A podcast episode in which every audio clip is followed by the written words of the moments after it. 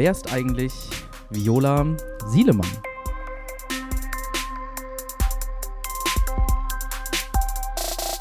Bei mir am Telefon ist eine junge Dame, Viola Sielemann. Sie ist auch von Anfang an bei uns mit in der Gemeinde, war schon im Startteam dabei. Ihren Mann Manuel habe ich schon interviewt. Vielleicht habt ihr das Gespräch gehört. Viola, ich freue mich, dass du jetzt hier dabei bist und äh, für das Gespräch zur Verfügung stehst. Hi. Hallo, ich freue mich auch sehr. Sehr cool. Wo bist du gerade?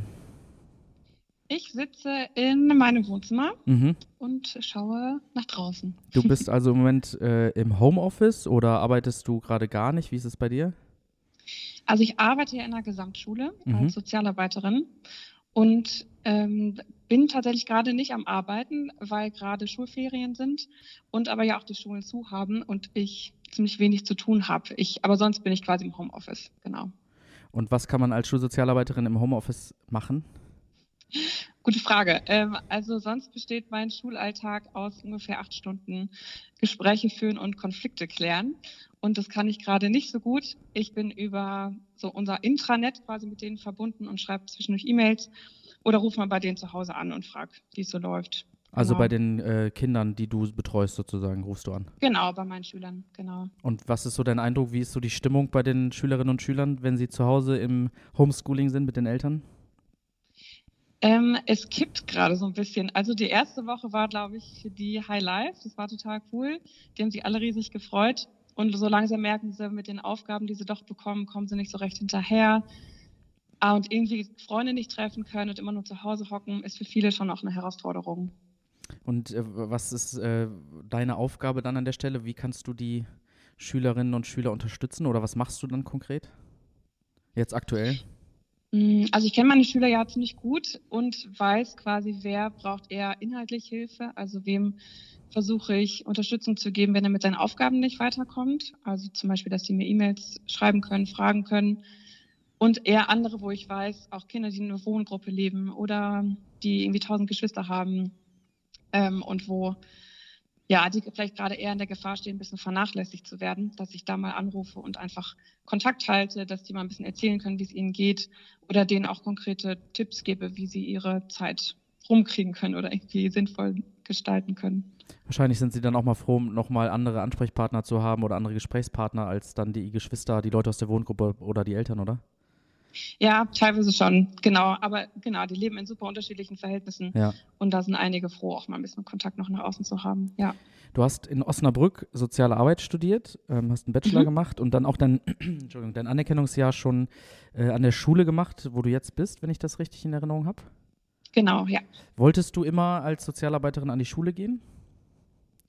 Ähm, ehrlich gesagt nie. Also ich wollte nach meinem Abi immer die Schule hinter mir lassen. ähm, aber irgendwie hat Gott mich da immer wieder hingeführt. Also ich habe meinen FSJ nach der Schule schon in der Grundschule gemacht und ähm, wollte im Studium dann eigentlich auch eine ganz andere Richtung gehen. Und dann wurde mir die Stelle für mein Anerkennungsjahr echt so von Gott vor die Füße gelegt. Und ja, dann habe ich das angenommen und dann wollte ich danach auch wieder was anderes machen und bin jetzt wieder in der gleichen Schule. Ja, also anscheinend soll ich da sein. Und hat es, was ist so für dich der besondere Reiz ähm, bei der Arbeit an der Schule? Also ich finde es extrem spannend, mit allen möglichen Problemlagen zu tun zu haben. Also in der Schule treffe ich alle Kinder aus allen Schichten mit allen Problematiken und das ist spannend. Also ich finde auch zum Beispiel die Arbeit in der Beratungsstelle spannend. Da ist man aber oft sehr spezifisch auf ein Thema fixiert. Und so habe ich Kontakt mit Kindern zwischen 10 und 18 Jahren ähm, und mit Eltern aus allen möglichen ja, Hintergründen, mit allen möglichen Themen. Und das ist, äh, das ist spannend, genau. Hast du vielleicht so eine Geschichte, an die du dich besonders gerne zurückerinnerst, ähm, wo du irgendwie einem Schüler helfen konntest, eine Schülerin begleiten konntest? Mm. Also es gibt viele schöne kleine Momente, wo man merkt, da kommt was zurück oder irgendwie das, was ich da in die Kinder reingegeben habe, das ähm, fruchtet irgendwie. Genau, ist dann schön, wenn ähm, Kinder zum Beispiel echt gerade Probleme haben oder total Streit und rennen nur noch weg ähm, und dann konkret nach Frau Sielemann fragen oder ich spreche nur noch mit der, dann weiß ich irgendwie, okay, meine Arbeit hat ein Stück weit gefruchtet und ich dann schaffe, den Schüler zum Beispiel zu beruhigen oder dass er erstmal ja irgendwie äh, wieder in Ruhe kommt sozusagen. Mhm. Genau, das ist cool. Oder wenn man einfach gute Begegnungen auch mit den Eltern hat. Also ich habe jetzt zum Beispiel einen Schüler letztens angerufen, da ging die Mama dran. Und da ist sonst äh, die Elternarbeit auch manchmal herausfordernd. Ähm, und die Mama war irgendwie voll glücklich, mich zu hören und war direkt so, ja, wie geht's denn Ihnen und was machen Sie jetzt und haben Sie Langeweile?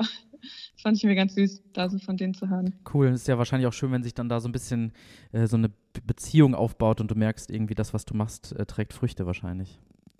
Ja, voll. Und das ist das A und O in meiner Arbeit. Also ohne Beziehung und ohne eine Vertrauensbasis funktioniert die ganze Arbeit nicht. Ja. Und was, was würdest du sagen, fordert dich am meisten heraus? Also äh, nicht unbedingt jetzt in dieser Corona-Situation, sondern so allgemein? Mm. Also ich musste lernen oder musste es auch immer noch damit zurechtzukommen, dass ich die Kinder nach diesen acht Stunden Schule wieder zurückgebe in ihre Familie, wo einfach oft, also mit den Kindern, mit denen ich zu tun habe, da sind einfach oft Problematiken in der, ähm, in der Familie auch da. Und das ist hart, wenn ich das Gefühl habe, okay, alles das, was ich jetzt versucht habe, dem Kind mitzugeben in den ein, zwei Stunden, die ich das vielleicht sehe einem Schulalltag, ähm, das kann dann auch schnell wieder verpuffen, wenn die nach Hause kommen und ähm, die Eltern denen sagen, ja, die scheiß Schule, vergiss das mal alles, was sie da labern und jetzt geht's hier weiter. Ja, das ist manchmal frustrierend. Mhm. Und ähm, hast du irgendwie da, hat dir jemand geholfen dabei, das zu lernen oder hast du da irgendwie so einen so Punkt, wo du gemerkt hast, okay, das und das kannst du tun? Also mir ist Supervision schon immer wichtig gewesen. Ich habe auch zwei ganz tolle Kollegen bei mir in der Schule, mit denen ich ganz eng zusammenarbeite. Ähm, und einfach den Austausch zu haben mit anderen Sozialarbeitern, die in der gleichen Lage sind und die so ein bisschen vielleicht auch aus ihrem Erfahrungsschatz erzählen können. Und ich sage mir echt jeden Tag aufs Neue, ich versuche, so gut es geht, irgendwie mit Gottes Hilfe den Kindern was mitzugeben, auch wenn ich am Ende nichts davon mitbekomme, ob da was angekommen ist oder nicht. Aber den Glauben muss ich mir auch ein Stück weit behalten, weil sonst ähm, wäre das, glaube ich, auch eine frustrierende Arbeit. Mhm. Cool, ich finde es auf jeden Fall mega faszinierend, dass du da so einen Beruf hast, der dich ähm, persönlich so fordert und wo du gleichzeitig aber, ähm, da bin ich mir sicher, den Kindern so viel mitgeben kannst und sie begleiten kannst. Finde ich richtig cool. Ich war mit meiner Frau ähm, Kerstin auf eurer Hochzeit eingeladen ähm, auf der. Feierabend. Das war richtig schön. Und ähm, da gab es ein Spiel. Du musstest äh, gegen deinen Mann Manuel antreten. Und zwar gab es immer so kleine, ähm, ich glaube, es waren dann Theaterstücke sozusagen mit Dialogen von den fünf Geschwistern. Und ähm, ihr solltet dann die Sätze zu Ende führen, wenn ich das richtig sehe. Und du hast knallhart gewonnen, weil du diese fünf Geschwister-Kassetten früher gehört hast. Wer sind die fünf Geschwister und worum geht's da? Witzig. Ich habe mir letztens noch diese Videos angeguckt und habe ich schlapp gelacht. Also es war so eine Mischung aus, ich war irgendwie stolz drauf und peinlich berührt. Also die fünf Geschwister sind eine extrem christlich sozialisierte ähm, Kinderhörspielreihe. Das waren ursprünglich mal Bücher und es gibt äh, eben zehn Kassetten, wo diese fünf Geschwister ähm, irgendwo auf große Reise gehen und äh, sich in der Welt rumtreiben und irgendwelche ganz abgefahrenen ähm, Rätsel lösen und irgendwem äh, äh, zu seinem Erbe verhelfen oder äh, am Ende sich am besten auch noch jemand bekehrt. genau. Mhm. Und das hast du mit deinen äh, Geschwistern rauf und runter gehört, diese, diese Kassetten, oder? Genau, mit meinen Schwestern, mit meinen Cousinen. Also das lief echt immer. Und äh, ja, wir hatten damals ja nicht so viel. Nein, wir hatten halt wirklich diese zehn Kassetten und haben die halt jeden Abend und jeden Tag auf und runter gehört. Und äh, dann konnte man die echt irgendwann mitsprechen. Mhm. Wenn man als Kind quasi da schon äh, diese Kassetten bekommen hat, das ist ja so ein bisschen Zeichen dafür, dass du schon sehr früh ähm, sehr intensiven Kontakt hattest mit Glaube, mit Kirche. Ähm, mhm. Du bist auch in einem, äh, du bist eine Pfarrerstochter. Ähm, wie, was ist so deine intensivste Erinnerung in deiner Kindheit, was so Kirche und was Glaube angeht, vielleicht in der Familie oder in deiner Gemeinde, wo ihr früher wart? Also genau, ich bin in einem gläubigen Elternhaus groß geworden. Ähm, du hast gesagt Pfarrers, Pfarrerstochter. Das finde ich irgendwie ähm, witzig, weil ich mich selber gar nicht so sehe. Also okay. mein Vater, ich habe das kaum miterlebt, dass er wirklich so Dorfpfarrer war. Ähm, von daher habe ich mich selbst nie so als Pfarrerstochter gesehen. Aber das wurde bei uns schon sehr ausgelebt. Also in Ritualen, wir haben vor, vom Essen gebetet, wir haben abends immer gemeinsam gebetet als ganze Familie, ähm, auch frei, wir haben immer Lieder gesungen zusammen. Und es war einfach fester Bestandteil von unserem Alltag, auch eben in den Gottesdienst zu gehen. Ich komme aus einer Landeskirche, aus einer evangelischen reformierten Landeskirche. Und da war das für uns natürlich, da mitzuarbeiten, sich zu integrieren. Da gab es super viele Angebote, auch für uns als Kids und als Jugendliche. Ähm, genau, von daher war das nicht nur gedanklich präsent, sondern einfach auch zeitlich sehr verwoben mit meinem Alltag. Und als du dann zum Studium nach Osnabrück gezogen bist, war für dich klar, das ähm, willst du nicht hinter dir lassen, sondern das soll weiterhin Bestandteil deines Lebens sein? Genau, also ich habe mich sehr früh auch nochmal bewusst für den Glauben entschieden. Das war also kein Zwang, den ich zu Hause erlebt habe. Auch wir mussten nie in die Kirche gehen, sondern ich habe das früh für mich als ja, Lebensgrundlage so entdeckt. Und es war für mich ganz klar, dass ich das hier in Osnabrück auch irgendwie brauche. Genau, also das, die Entscheidung stand ganz früh fest. Mhm, cool.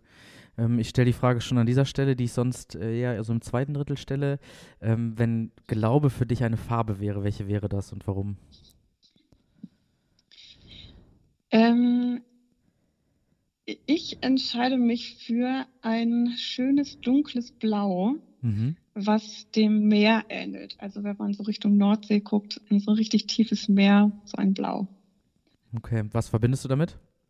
Also außer dem Blick auf das Meer, so jetzt in Bezug auf den Glauben? Mm.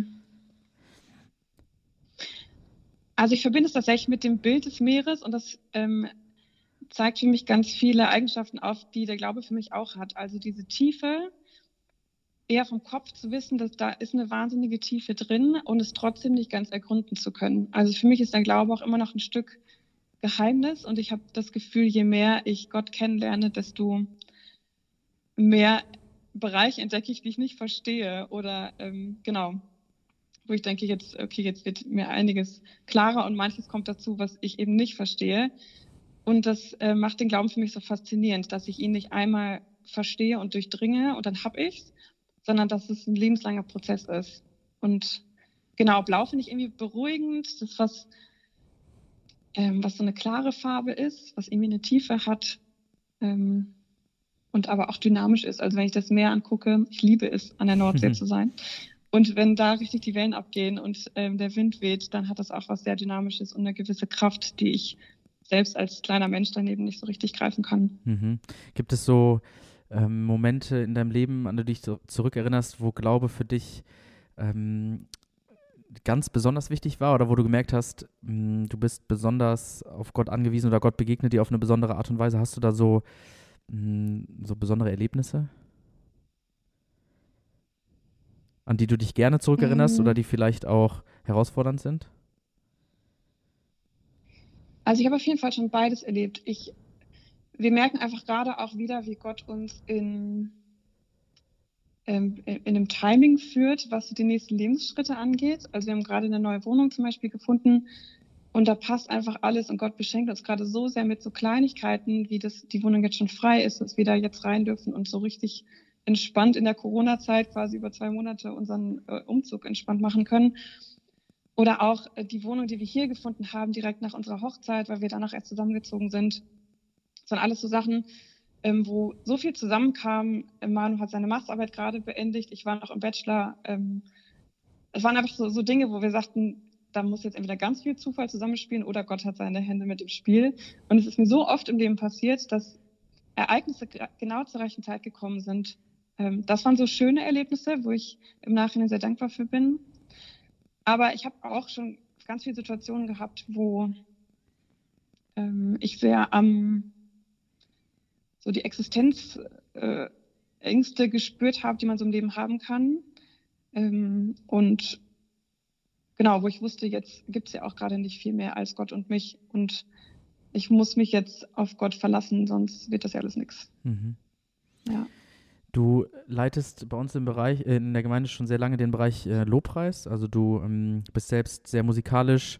Äh, du heißt Viola und spielst Viola. Das finde ich immer noch sehr schön. Äh, du singst, du spielst Klavier und du koordinierst ähm, so die ähm, Lobpreisleiter, ähm, warst lange Zeit auch im Leitungsteam bei uns in der Gemeinde. Hm, was, was ist für dich Lobpreis? Ähm, und welche, welche Bedeutung hat das so für dich in deinem Glauben und auch so im Gemeindeleben? Also ich bin in einer, nicht nur in einer gläubigen, sondern auch in einer musikalischen Familie groß geworden. Von daher ist Musik mir einfach nah. Und ich finde es faszinierend, wie Musik in das Herz von Menschen schon immer gesprochen hat und bei mir eben auch ins Herz spricht. Und deswegen ist es für mich ähm, eigentlich eine völlig natürliche Konsequenz, dass wenn ich nicht Gebete nicht nur spreche, sondern sie auch singe und in Musik verpacke, dass das eine gewisse Kraft hat. Ähm, und das erlebe ich immer wieder bei mir selbst und auch, wenn ich zum Beispiel genau Lobpreis leite oder so im Gottesdienst, wo ich merke, boah, das berührt Menschen einfach nochmal auf einer anderen Ebene, ähm, die man gar nicht so erzeugen kann. Und das finde ich voll faszinierend und total wertvoll. Und deswegen, äh, genau, ist mir das ganz wichtig. Und ich merke einfach, dass ich da eine gewisse Verbundenheit mit Gott spüre. Genau. Mhm. Hast du gerade so ein Lied, was dich begleitet oder was dir äh, besonders Kraft gibt, besonders äh, gut tut? Ähm, also Waymaker finde ich extrem schön, wo nochmal so ganz klar ausgesprochen wird, was Gott alles ist. Ähm, ja, das nächste Lied Oceans oder auch Meer auf Deutsch, mhm. weil mir diese, diese Bilder einfach so in mein Leben spielen, weil mich das so fasziniert, ähm, dieses Bild am Meer zu stehen und dass Gott einen in Tiefen reinführt, wo ich mich selber sonst allein nicht reintraue, aber wo er mich ähm, sicher auf dem Wasser führt. Das finde ich total schön. Cool. Ich finde das spannend, weil ich, ähm, wir kennen uns ja jetzt auch schon so ein bisschen und ähm, ich bin was meine Persönlichkeit angeht und auch meinen Glauben angeht, eher so der Kopfmensch und mhm. habe nicht so diesen ähm, Lobpreiszugang. Ich gehe immer auf, wenn ich, wenn ich, oder also ich freue mich immer besonders, wenn ich gute Predigten höre oder merke, da ist jetzt irgendwie eine, ähm, eine besondere ähm, Tiefe drin und das, das ist ja oft auf so einer intellektuellen Verstandesebene. Natürlich berührt es auch das Herz. Ähm, und äh, ich bin von Haus aus gar nicht so der Typ, ähm, was Lobpreis angeht. Und äh, ich erlebe das bei uns in der Gemeinde als, äh, als eine große Bereicherung, dass zum einen ähm, irgendwie viel gedacht wird und Raum für Fragen und für Zweifel und für theologisches Denken und so da ist. Und auf der anderen Seite auch eben diese ähm, ja mehr emotionalere, mehr ähm, ja, vielleicht noch gefühlsbetontere Zugang oder auch dieser äh, sehr musikalische Zugang. Ich ähm, sage das immer so ein bisschen spaßeshalber, dass ich das als, ähm, als große Gnade empfinde, dass unsere Gemeinde sehr musikalisch ist, trotz eines höchst unmusikalischen Pastors. Ähm, deswegen bin ich sehr, sehr froh, dass du äh, mit Manuel von Anfang an dabei gewesen bist. Ähm, ich habe es gerade eben schon kurz erwähnt, du warst auch lange bei uns im Leitungsteam. Wir hatten ja so ein Startteam, ähm, so ein knappes Jahr und dann haben wir daraus ein Leitungsteam ähm, gewählt. Kannst du sagen, was für dich der schönste und der herausforderndste Moment war in diesem Leitungsteam? Boah, Tom, du stellst Fragen. ähm, krass. Ja, also ich habe es erstmal voll genossen, im Leitungsteam zu sein. Ähm, ich fand es irgendwie auch eine Ehre, da so mit Verantwortung tragen zu dürfen. Also das, was du gerade beschrieben hast, dass wir eine extrem homogene Gemeinde auf der einen Seite sind, aber auch heterogen, was das angeht, was den Zugang zum Glauben angeht. Das habe ich auch im Leitungsteam erlebt und das fand ich extrem bereichernd, ähm, dass einfach Leute zusammenkommen mit unterschiedlichen ähm, Sichtweisen auf Gemeinde, mit unterschiedlichen Hintergründen also ich glaube, das hat mich mit am meisten herausgefordert, mich auf so Diskussionen einzulassen, weil ich kein ähm, Mensch bin, der gerne diskutiert. Ich habe lieber die Harmonie und ähm, bestätige alles und bin gerne eigentlich so in der zweiten Reihe. Ähm, von daher, das fand ich herausfordernd, da mal richtig in die Vollen zu gehen und zu diskutieren. ähm, und ich fand eigentlich die Momente am schönsten, wenn wir am Ende alles beiseite gelegt haben und dann gemeinsam noch gebetet haben. Da dachte ich immer wieder, boah, krass, ja, da ist eine Verbundenheit und wir sind eine Gemeinde, wir sind ein Leib und da ist ganz egal, woher wir kommen oder was wir denken. Am Ende berufen wir uns wieder darauf, dass wir alle an Gott glauben und dass wir seinen Willen tun wollen. Ähm, genau, von daher war dieser schöne Moment eigentlich bei jedem Mal da. Mhm, cool. Was ich, ich erlebe so ein bisschen manche Leute, die von außen unsere Gemeinde wahrnehmen oder vielleicht Kollegen oder Freunde von uns, die uns über Social Media verfolgen oder wie auch immer, die äh, freuen sich immer darüber oder finden es cool, dass so viele junge Leute bei uns sind. Und wir sind ja äh, überwiegend viele Leute so zwischen 20 und 40. Und wir gerade im Leitungsteam äh, sind auch sehr glücklich darüber, sehr dankbar dafür und haben es trotzdem auch oft als ähm, oder erleben es oft als eine Herausforderung, weil wir, naja, man könnte sagen, noch so ein bisschen grün hinter den Ohren sind.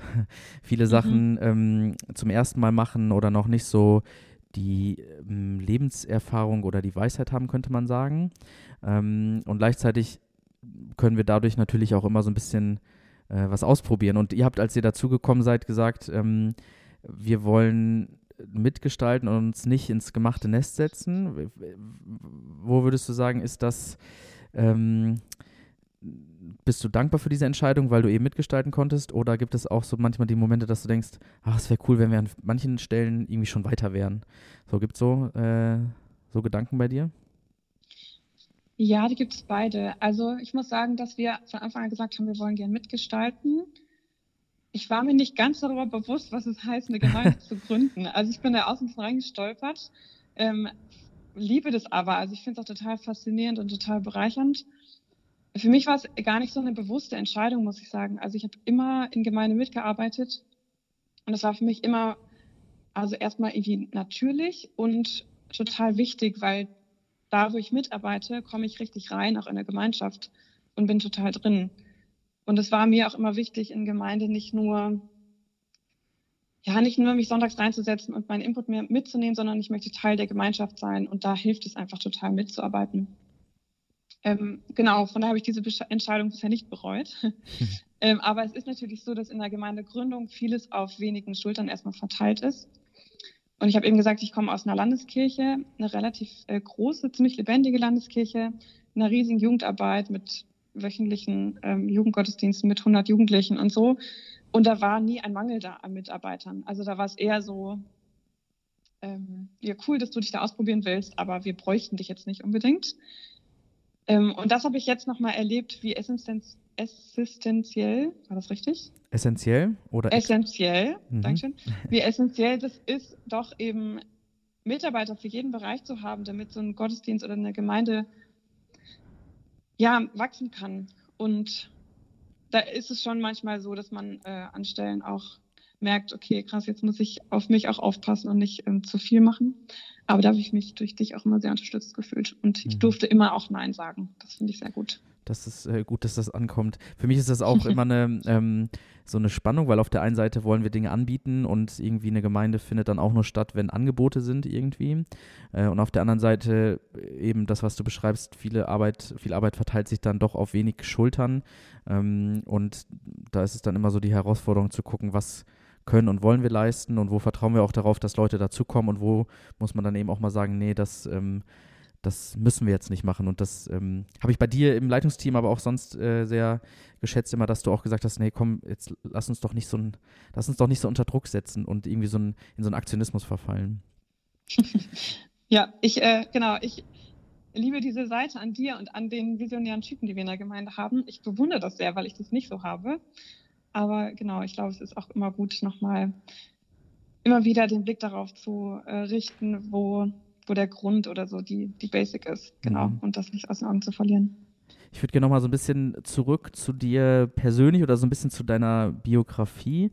Ähm, gibt es so Personen, die dich in deinem Leben besonders geprägt haben, ähm, die dich vielleicht eine Zeit lang begleitet haben, die innerhalb der Kirche, der Familie oder auch darüber hinaus für dich besonders wichtig waren? Also ich denke gerade ähm, spontan an eine Frau aus meiner alten Gemeinde, ähm, Henriette heißt sie. Ähm, genau, die ist so eher aus der Generation meiner Eltern. Und die hat, die begleitet mich eigentlich seitdem ich boah, sechs, sieben Jahre alt bin. Ähm, wir hatten immer so kreativ Gruppen. Wir waren die Crea Kids und später die Crea Teens in der Gemeinde und haben da irgendwie Hip-Hop getanzt und Pantomime und Schauspielkrams äh, gemacht und so.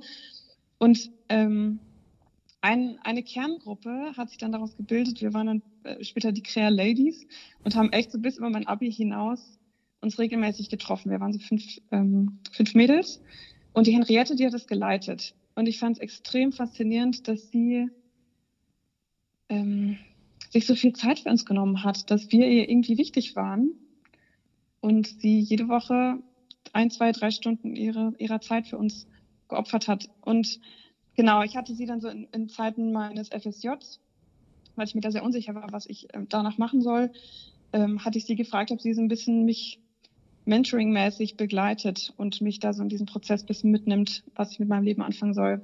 Von daher, ähm, genau, haben wir uns eine Zeit lang auch sehr intensiv getroffen. Da bin ich sehr dankbar für. Cool. Und äh, jetzt habt ihr aktuell auch Kontakt?